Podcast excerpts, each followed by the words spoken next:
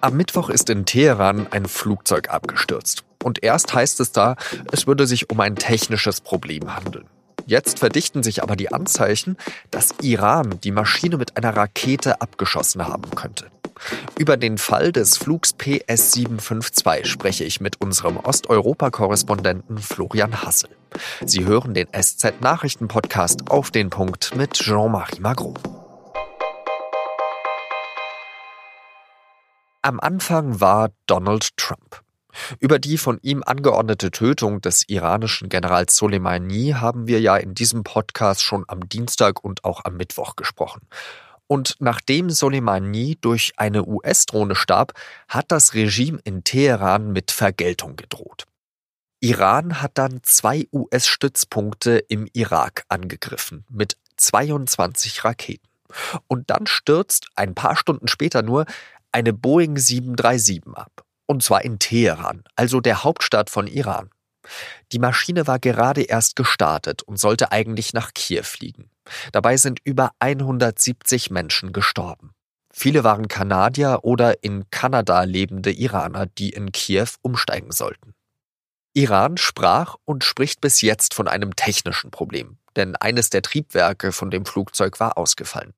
Aber dann gibt am Donnerstag der kanadische Premier Justin Trudeau eine Pressekonferenz. The evidence indicates that the plane was shot down by an Iranian surface-to-air missile. This may well have been unintentional. Trudeau sagt, dass es Beweise dafür gebe, dass das Flugzeug von einer iranischen Rakete abgeschossen wurde. Das sei möglicherweise aus Versehen passiert. Und dann, kurz danach, stellt die New York Times zusammen mit dem Recherchenetzwerk Bellingcat ein Video online, das ein Iraner in Teheran aufgenommen hat. Und darauf sieht man ein helles Objekt, das in der Nacht mit hohem Tempo aufsteigt. Plötzlich kommt es dann zu einer Explosion. Ein anderes Objekt, das offenbar Feuer gefangen hat, bewegt sich dann in eine andere Richtung weiter. Vieles deutet also darauf hin, dass es sich wirklich um den Abschuss des Flugzeugs gehandelt hat. Ich habe wegen des Absturzes mit Florian Hassel telefoniert. Er ist Korrespondent in Osteuropa und deswegen auch unter anderem für die Ukraine zuständig, also dort, wo die Maschine eigentlich hätte landen sollen. Herr Hassel, zuerst einmal, können wir denn bei diesen Indizien wirklich davon ausgehen, dass es sich um einen Abschuss der Maschine handeln könnte? Also für mich sind die Indizien schon sehr überzeugend. Es gibt ja dieses von dem Iraner äh, zugespielte Video. Und ähm, dieses Video es ist auch von der englischen Gruppe Bellingcat, die sich nach dem Abschuss des ähm, Fluges MH17 von Malaysia Airlines durch die Russen vor fünf Jahren in der Ukraine große Lorbeeren bei der Aufklärung erworben hat, analysiert worden. Und zwar sowohl was die, was die Flugbahn angeht von dem Objekt, also dem Flugzeug, was man da sieht, was die Häuser angeht, die auf diesem Video zu sehen sind. Das sind schon sehr starke Indizien.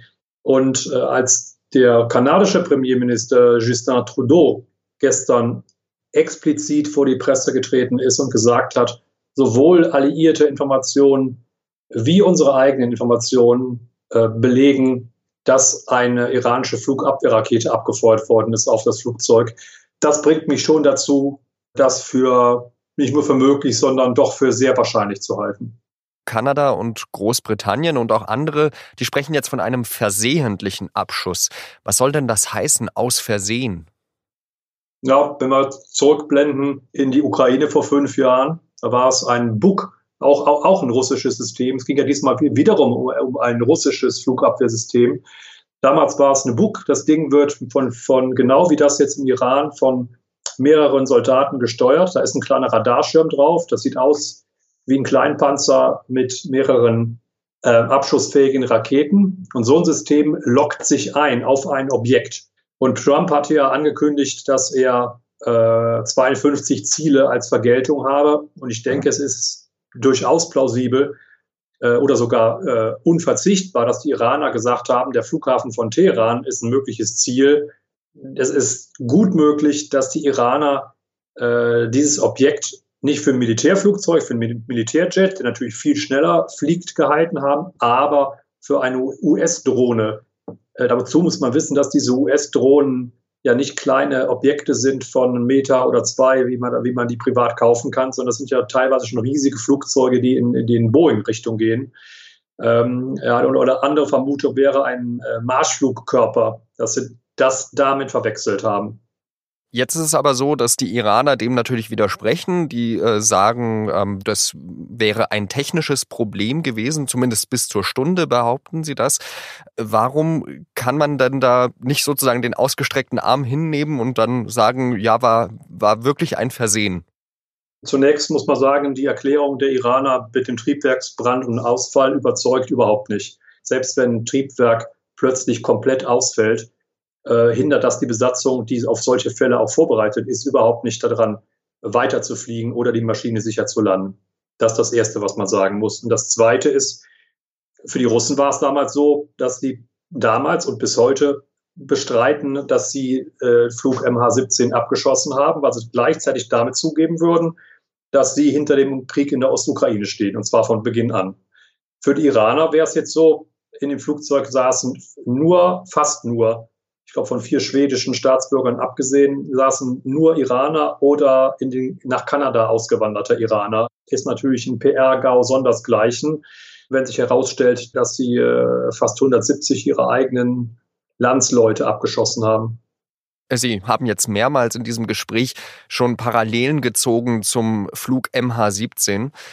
Glauben Sie, dass die Aufklärung dieses Mal vielleicht leichter fallen wird als in dem Fall MH17? Das werden wir in den nächsten Tagen und Wochen sehen. Es ist ja mittlerweile so, dass sowohl äh, die kanadische äh, zuständige Flugbehörde zur Aufklärung von Unglücken wie die amerikanische äh, bestätigt hat, dass sie von den Iranern eingeladen worden sind. Das Gleiche gilt für die Franzosen, die auch große Erfahrungen bei der Untersuchung solcher Unglücke haben.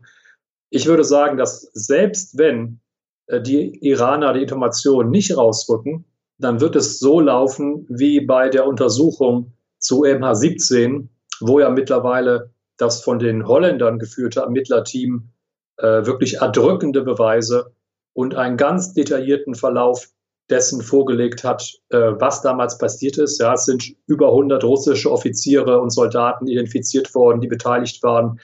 Also ich glaube, unabhängig davon, was Teheran jetzt macht oder nicht macht, äh, wird der Absturz und die Hintergründe schon lückenlos aufgeklärt werden. Vielen Dank für diese Einschätzung, Florian Hassel. Und jetzt noch weitere Nachrichten. Zugfahren soll ja in Deutschland billiger werden. Deswegen zahlen Bahnkunden seit Anfang des Jahres auf Zugtickets nur noch 7 und nicht wie vorher 19 Prozent Mehrwertsteuer. Jetzt sollen aber auch alle Bahncards 10 Prozent billiger werden. Die Mehrwertsteuersenkung gilt ab dem 1. Februar. Wer schon eine Bahncard bestellt hat, die ab Februar oder später gültig wird, bekommt die Differenz zurückgezahlt. Ernüchternde Nachrichten für Studierende und Auszubildende. Das Bundesverfassungsgericht hat entschieden, dass auch in Zukunft nicht alle Ausbildungskosten von der Steuer abgesetzt werden können. Es soll weiterhin die alte Regelung gelten. Das bedeutet, dass die Kosten für das erste Studium oder die erste Ausbildung immer noch nur als Sonderausgabe absetzbar sind. Das ist für Betroffene deswegen blöd, weil es eine Obergrenze von 6000 Euro gibt und die gilt auch nur dann, wenn sie schon Steuern zahlen. Wenn man schon eine Ausbildung gemacht hat oder ein anderes Studium abgeschlossen hat, dann liegt der Fall anders. Dann können Kosten für die neue Ausbildung als Werbungskosten abgesetzt werden.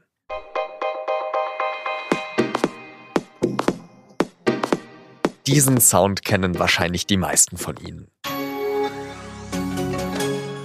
Und diesen Herrn auch. Jede Zeit hat ihre eigenen Geräusche. Aber wie klingt eigentlich die Gegenwart? Vielleicht wie das Da Dumm von Netflix. Oder wie der Klodeckel im Flixbus. Die SZ Feuilleton Redaktion hat eine Zusammenfassung des Sounds der Gegenwart aufgeschrieben und die lesen Sie in der SZ am Wochenende. Das war der SZ Nachrichtenpodcast auf den Punkt. Redaktionsschluss war 16 Uhr. Wir hören uns dann kommende Woche wieder. Ich wünsche Ihnen ein schönes Wochenende und sag Adieu.